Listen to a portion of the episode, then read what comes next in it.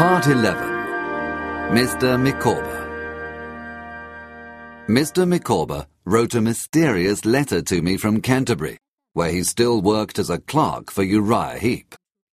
He organised a meeting in London with me and Traddles. Gentlemen, Said Mr. Micawber when we met, I am in a tragic situation. My employer, Heep, is a devil. In the beginning, I enjoyed working for him, but now that I know his true plans, I can't continue to serve him. He is a hypocrite, a serpent, a dishonest man, and a liar. we took him to see my aunt and Mr. Dick.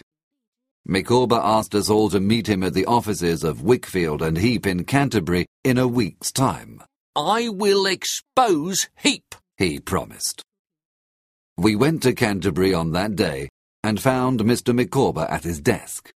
He took us inside the house. Uriah Heep was surprised to see us.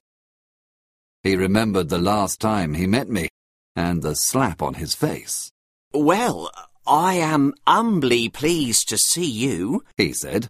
Micawber, please return to your desk. Mr. Micawber did not move. Agnes entered the room at this moment, Micawber, leave us, shouted Uriah. or you will lose your job. There is a hypocrite in the room, sir, said Mr. Micawber, and his name is Heep.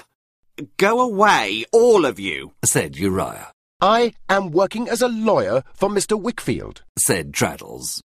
I am staying. But first, I will go and get Mrs. Heep. He left and returned with Uriah's mother. Be humble, Uriah. She said, No, I am the master here. You must all go. Mr. Micawber made a long speech. I know all your secrets, Heep. He ended. Mr. Wickfield is afraid of you because you stole money from the business and then persuaded him that he was guilty, not you.